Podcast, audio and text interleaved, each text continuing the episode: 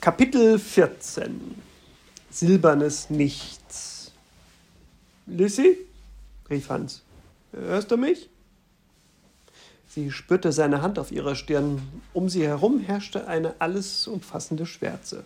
Und das, obwohl Lysandra einen Atemzug zuvor noch das Gefühl gehabt hatte, ihr gesamter Körper löse sich gerade in buntem, leuchtendem Gold auf. Sie hielt Dandelia Pimpel nach wie vor in ihren Armen.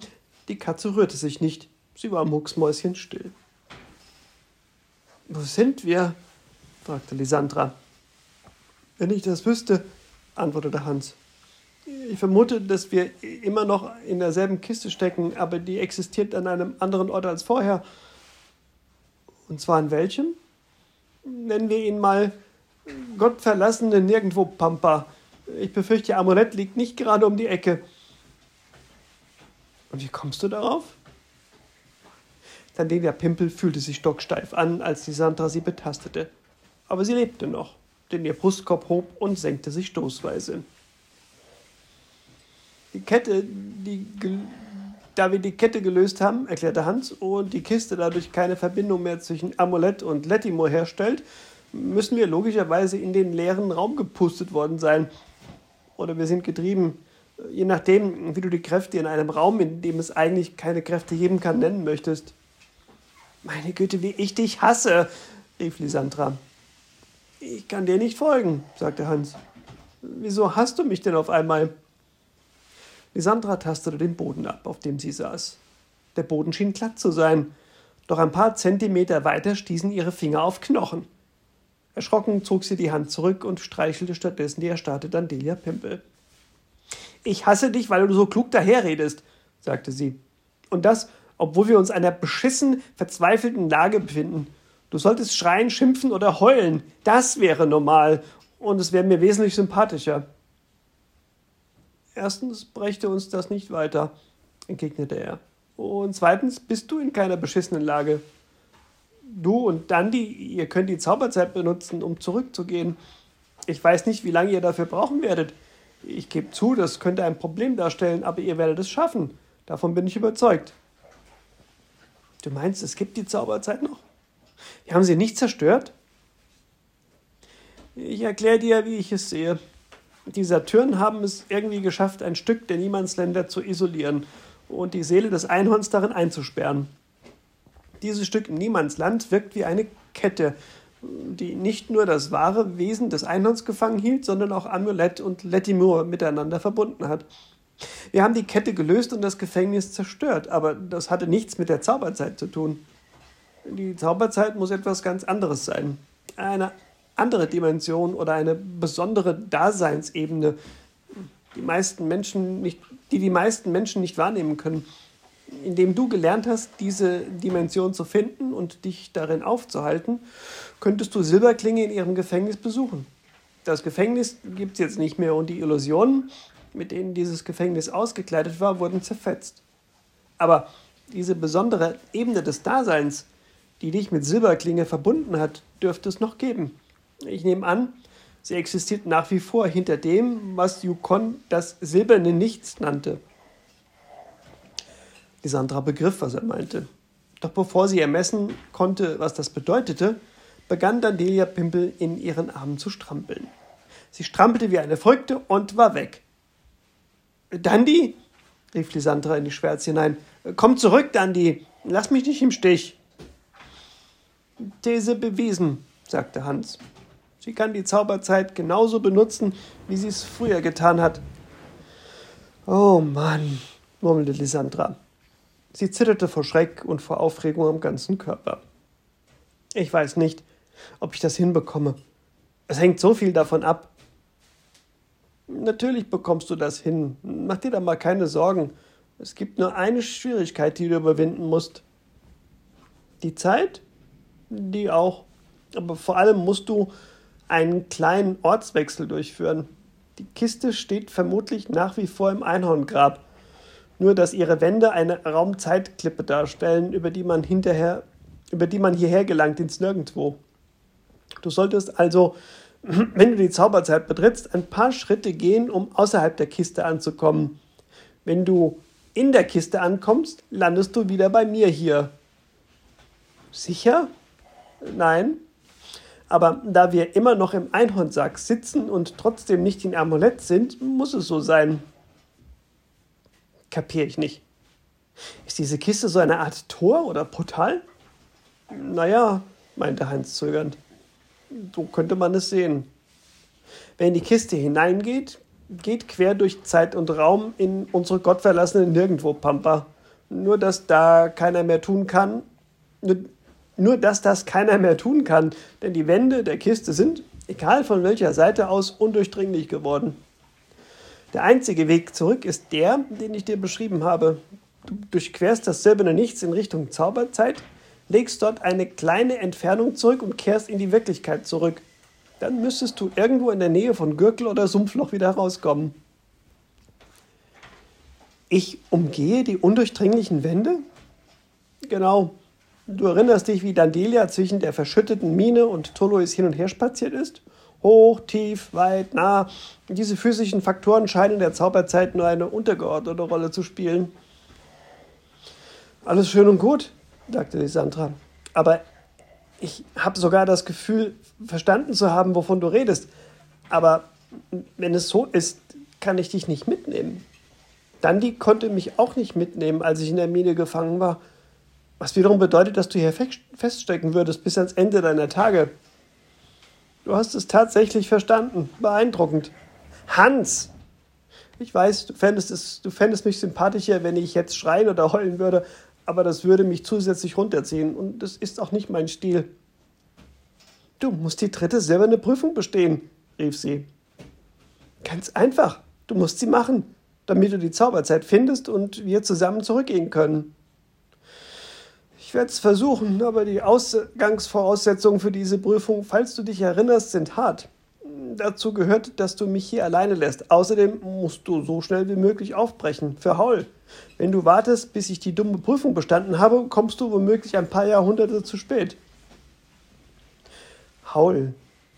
Der Gedanke daran, dass er unendlich weit weg war und gleichzeitig nur ein paar Schritte entfernt, sodass sie ihn in wenigen Minuten erreichen könnte, versetzte Lisandra spontan in Panik.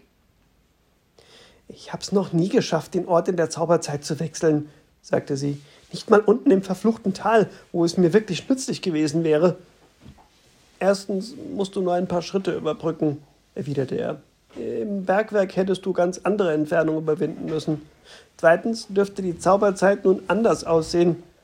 Du bist dort nicht mehr durch eine Illusion gefangen, die die Entfernung vorgaukelt, wo in Wirklichkeit keine sind.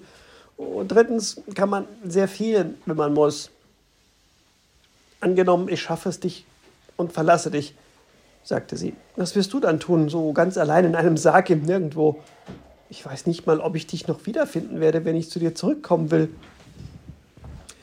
Versuch's nicht, sagte er, und dabei klang seine Stimme erschreckend ernst.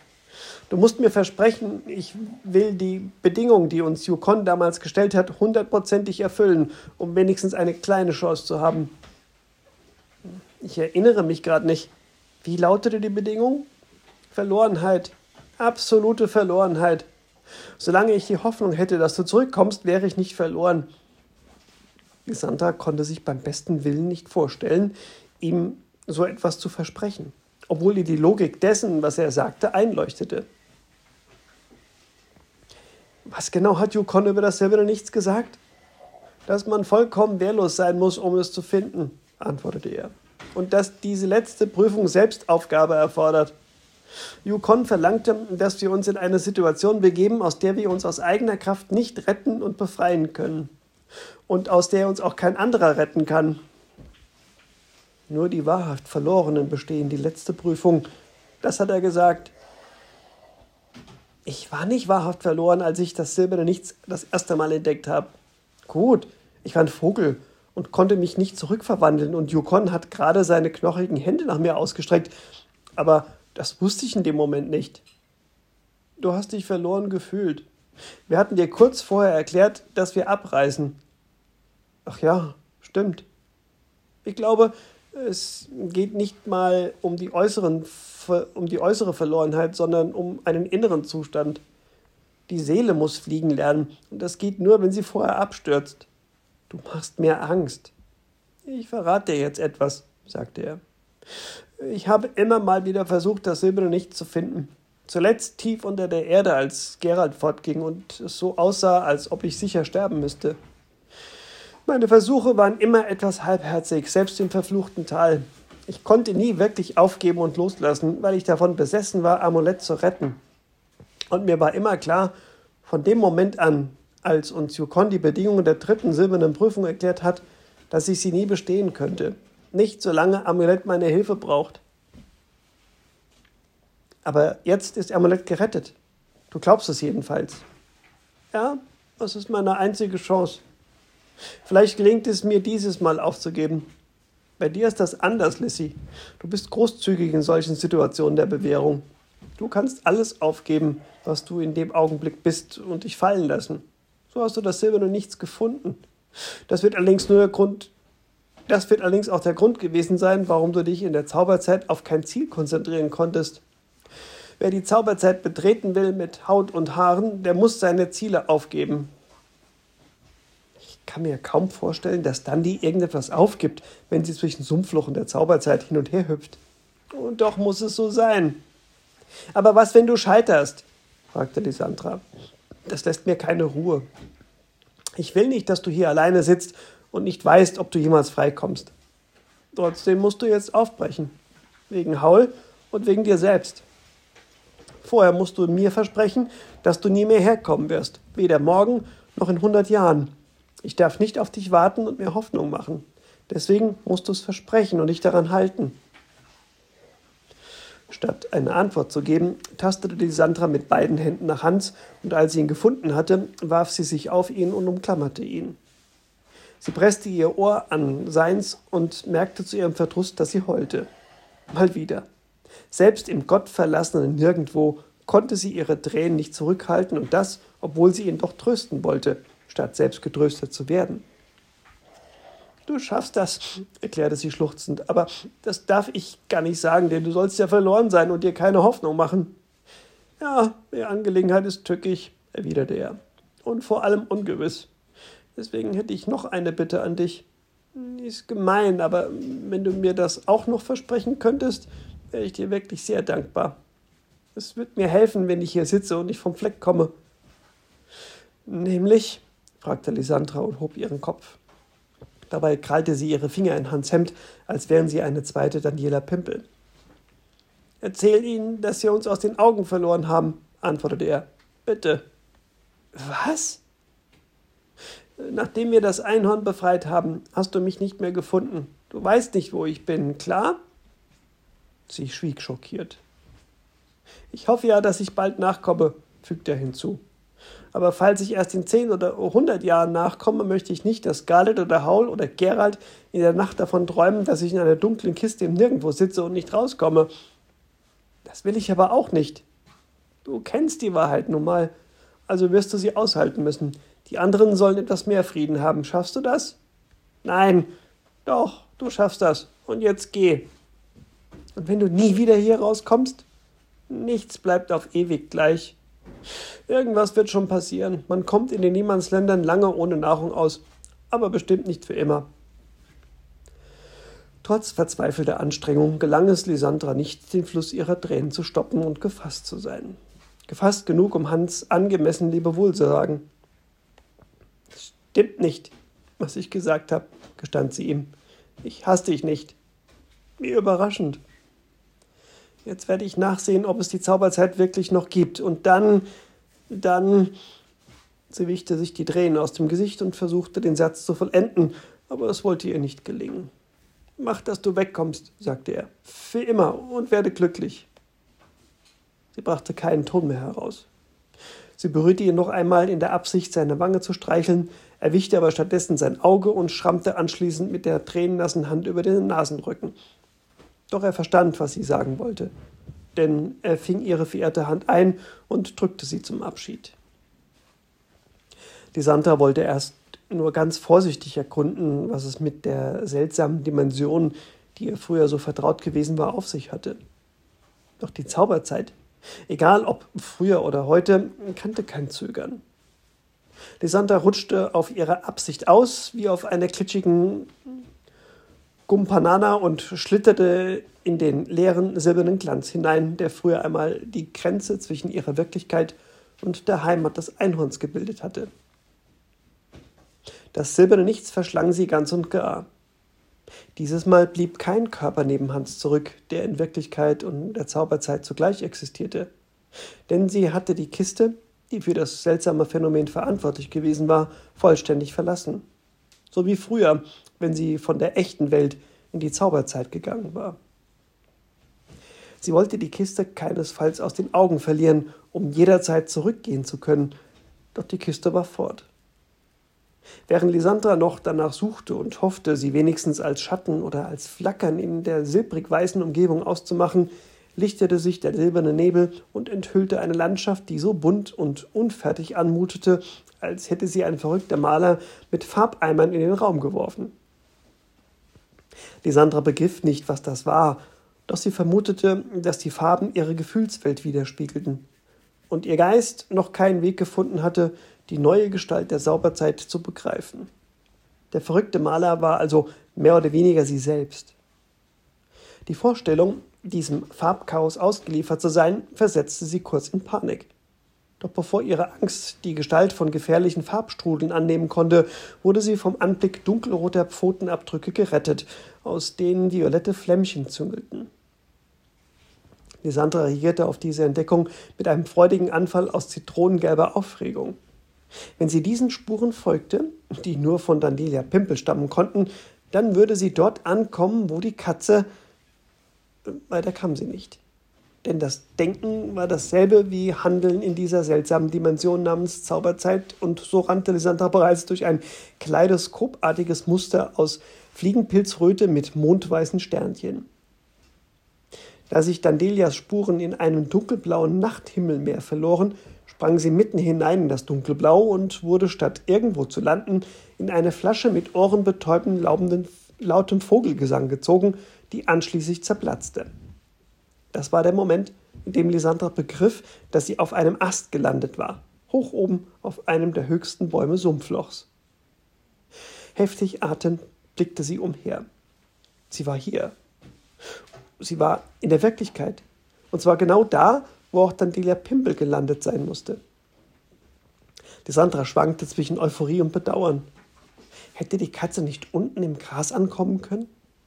Jetzt saß die in einer Baumkrone, ohne zu wissen, ob sie Amulett im richtigen Jahrhundert erreicht hatte. Immerhin, es existierte noch. Was Lysandra sehr glücklich gestimmt hätte, wäre ihr nicht gleichzeitig das Herz gebrochen, weil sie Hans in einer schwarzen Kiste im Nirgendwo zurückgelassen hatte. Das Wissen war so schmerzhaft, dass sie sich minutenlang an ihren Ast krallte und vor lauter Tränen nichts sehen konnte. Erst als die Glocke erklang, die die Schüler von Sumpfloch zum Mittagessen in den Hungersaal rief, nahm ein über die, Jahr, über die Jahre tief verinnerlichter Impuls das Kommando über Lysandras Körper. Wenn diese Glocke rief, musste sie gehorchen.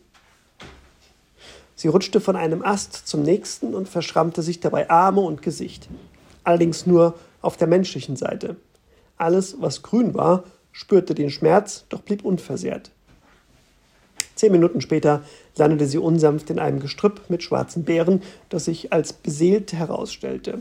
Geradezu hysterisch gebärdete sich die komische Bärengottheit, indem sie Lysandra mit einer Säure aus zerplatzenden Früchten bespritzte und eine bissige Mottenarmee aussandte, um den ungebetenen Gast zu vertreiben.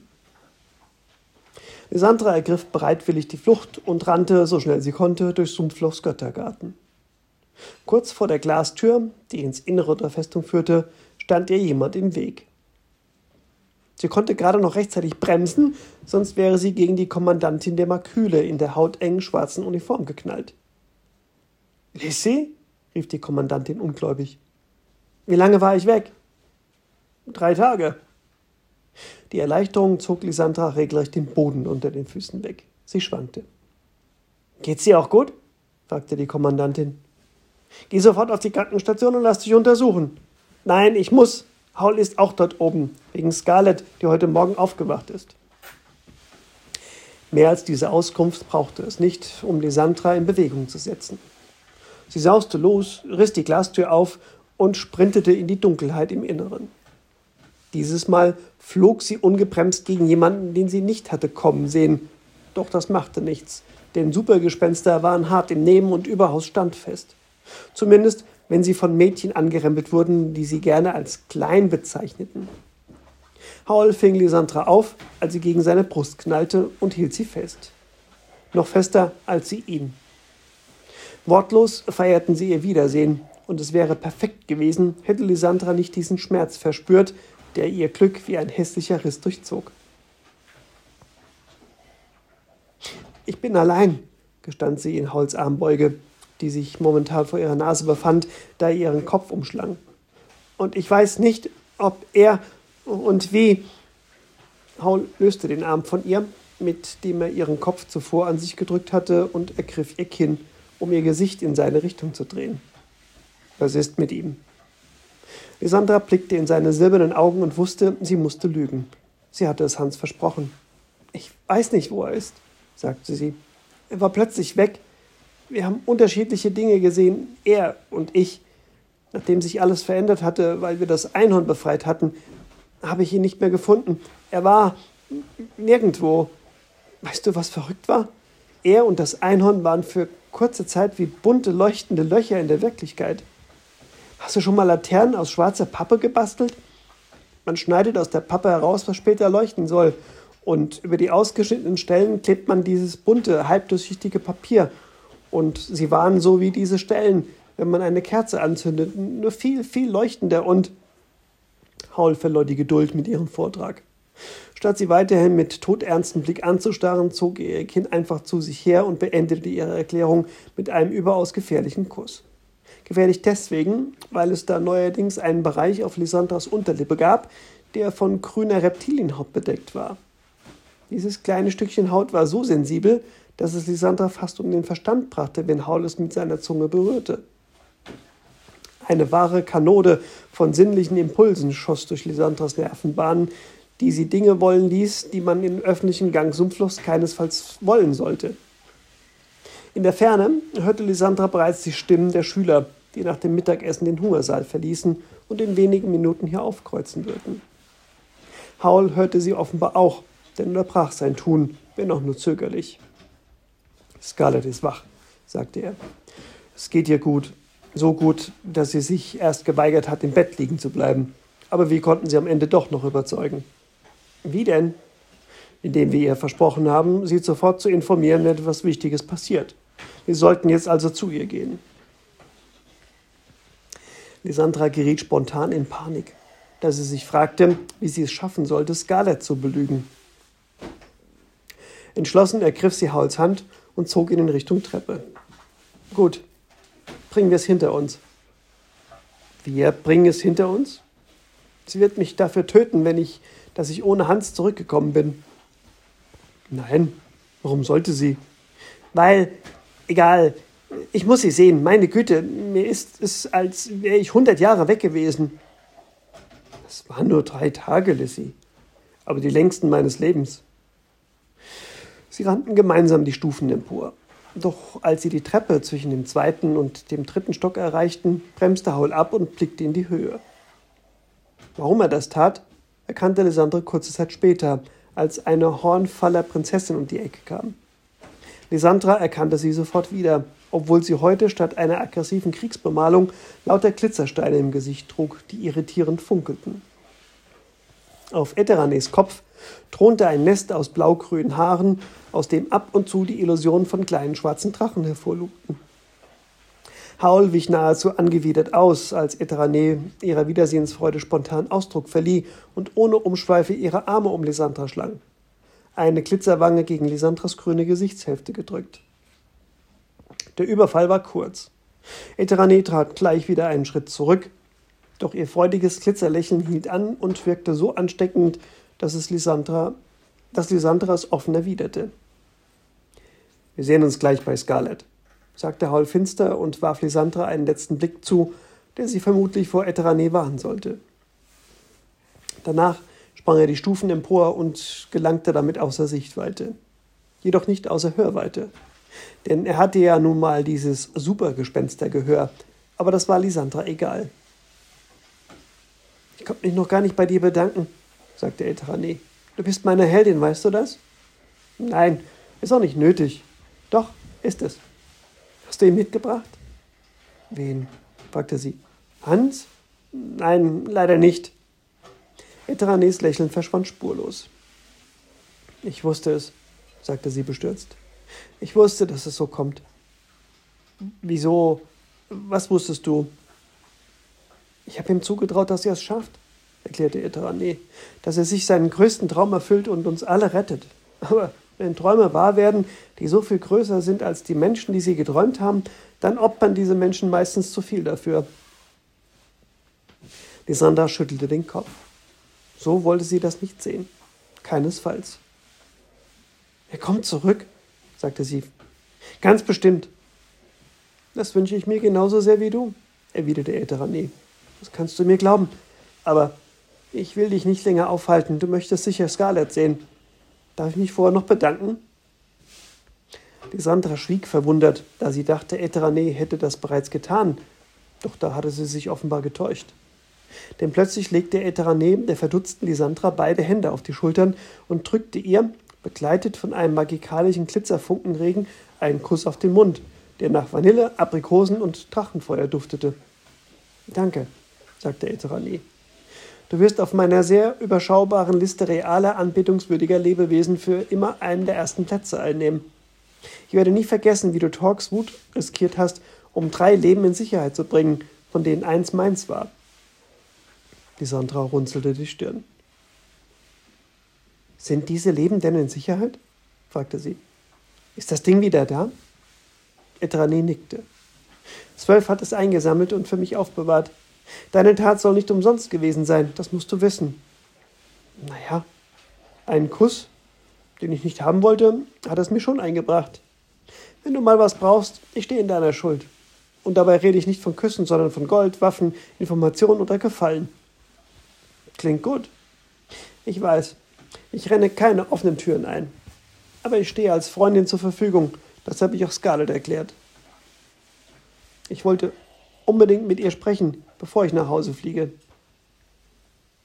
Scarlett muss noch sehr schwach sein, so unversehrt, wie du aussiehst.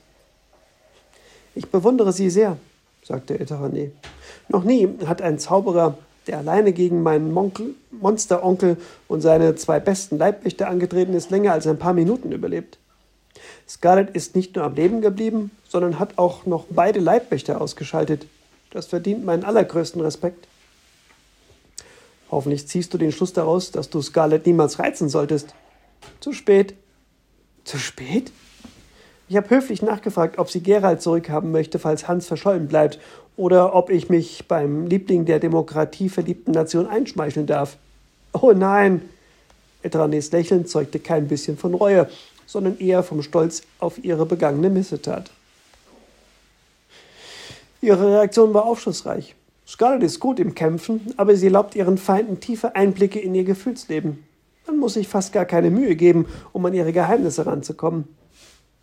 Hey, ich dachte, du stehst als Freundin zur Verfügung und nicht als Feindin. Hm, ich beug mich da ganz dem Willen der heldenhaften Scarlett. Will sie eine Feindin, bekommt sie die. Will sie eine Freundin, bekommt sie die ebenfalls. Ich bin sehr anpassungsfähig, nur bei dir nicht. Ob es dir gefällt oder nicht, ich werde dich für immer lieben. Mit einem letzten Lächeln und einer Menge magikalischem Blinken und Glitzern wandte sich Eterane ab und lief die Treppe hinab. Eine nüchterne Amazone in der Aufmachung einer selbstverliebten Diva. Lisandra wusste nicht, warum ihr diese spezielle Mischung gefiel. Aber es war so, ob es Haul nun mal passte oder nicht. Schnell rannte sie die Treppe hinauf, von plötzlicher Sehnsucht nach Haul und Scarlett gepackt und stürmte in die Krankenstation. Scarlett saß aufrecht im Bett und hatte damit begonnen, einen ihrer Verbände vom Arm zu wickeln, bestimmt ohne die Einwilligung von Estefaga Glasart. Lisandra zögerte keine Sekunde und flog geradezu auf das Bett. Das Bettgestell knarzte existenziell, als sie landete und Scarlett mit ihrer Umarmung in die Kissen zurückdrückte. Haul, der in der Ecke am Fenster stand, und ganz Tolois per Spiegelfon darüber aufklärte, dass Lysandra wieder da war, Hans jedoch nicht, unterbrach sein Gespräch für Sekunden, um den Kopf zu schütteln und Lysandra einen besonderen Blick zu schicken. Sie interpretierte es als Übertreibe es nicht, lass die Kruder heil und ich liebe dich. Aber vielleicht hieß der Blick auch etwas ganz anderes. Scarlett erwiderte Lysandras Umarmung mit dem gesunden Arm. Dabei wirkte sie, wie ungewohnt, äh, wirkte sie ungewohnt zerbrechlich. Sie war immer noch geschwächt. Lysandra streichelte Scarletts borstiges Wunschelhaar, überwältigt von Wiedersehensfreude und kniete sich anschließend neben der Patientin auf die Bettdecke. Hall sagt, du hast Hans aus den Augen verloren, sagte Scarlett. Stimmt das? Lysandra nickte. Und du kannst mir überhaupt nicht sagen, wo er jetzt ist? Nein, leider nicht.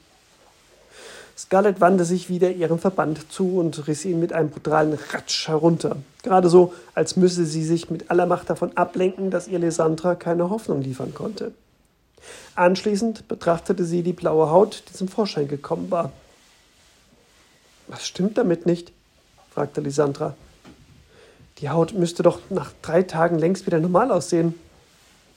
Die Braut hat irgendein Gift eingesetzt, das Estefaga nicht bestimmen kann. Aber es wird wieder weggehen, oder? Scarlett gab ein widerwilliges Grumpfgeräusch von sich und Haul, der sein Gespräch beendet hatte, erläuterte, was es bedeutete. Eterane hat mit Estefaga gesprochen und sich bereit erklärt, drei Gegenmittel zu schicken, die sie in Hornfall vorrätig haben. Sie glaubt, dass eins davon auf jeden Fall hilft. Das ist doch nett von ihr. Scarletts Blick glich einer Gewitterfront in der Hölle. Ah, schlussfolgerte Lysandra, du möchtest nicht auf, ihre nicht auf ihre Unterstützung angewiesen sein. Das Miststück hat Hans das Leben gerettet, als der Siderat im Kalt machen wollte. Und jetzt will sie auch noch mir helfen. Sie ist so skrupellos. Ähm, sie weiß ganz genau, dass mir das stinkt. Nur deswegen macht sie es. Und weil sie dich bewundert. Ach was, sie ist eine Heuchlerin. Hm, sie meint es vielleicht gar nicht böse. Das wäre ja noch schlimmer, rief Scarlett. Ich will sie gefälligst hassen. Glaubst du, sie könnte ernsthaft auf die Idee kommen, Gerald zu. Weiter kam Lysandra nicht. Scarlett packte sie am Knöpfen ihrer Jacke und zog sie zu, zu sich heran. Warum hast du nicht besser auf Hans aufgepasst? Sonst noch was? fragte Lysandra zurück. Ich bin in einer Illusion herumgeturnt, die er nicht sehen konnte, und habe auf seine Anweisung hin irgendeine Kette gelöst. Danach ist mir das, was ich bisher für die Zauberzeit gehalten hatte, um die Ohren geflogen. Wie bitteschön sollte ich da auf Hans aufpassen? Scarlett ließ Lysandra sofort wieder los und wirkte plötzlich kleinlaut und schwach. Ihre Wut war wie weggeblasen. Äh, Entschuldigung, ich bin nur so verzweifelt. Ich würde alles tun, um ihn zu retten, wirklich alles. Aber Hall sagt, er lässt es nicht zu, dass du nochmal zurückgehst und ihn suchst. Er ist so froh, dass er dich wieder hat. Und ich bin das natürlich auch. Scarlett, sagte Lysandra und spürte, wie er schon wieder die Tränen in die Augen traten. Es tut mir so leid, aber ich kann ihn nicht mehr. Könnte ich es irgendwie, das schwöre ich dir, ich würde es tun. Im ersten Moment dachte Lysandra, Scarlett wollte sie noch einmal packen und anbrüllen.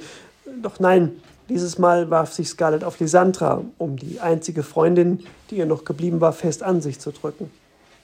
Minutenlang ließ sie Lysandra nicht mehr los. Haul ging währenddessen lautlos am Bett vorüber in Richtung Tür und warf Lysandra hinter Scarletts Rücken eine Kusshand zu. Bis später hieß das. Und der Lufthauch, der bei Lysandra ankam, steckte voller Versprechungen.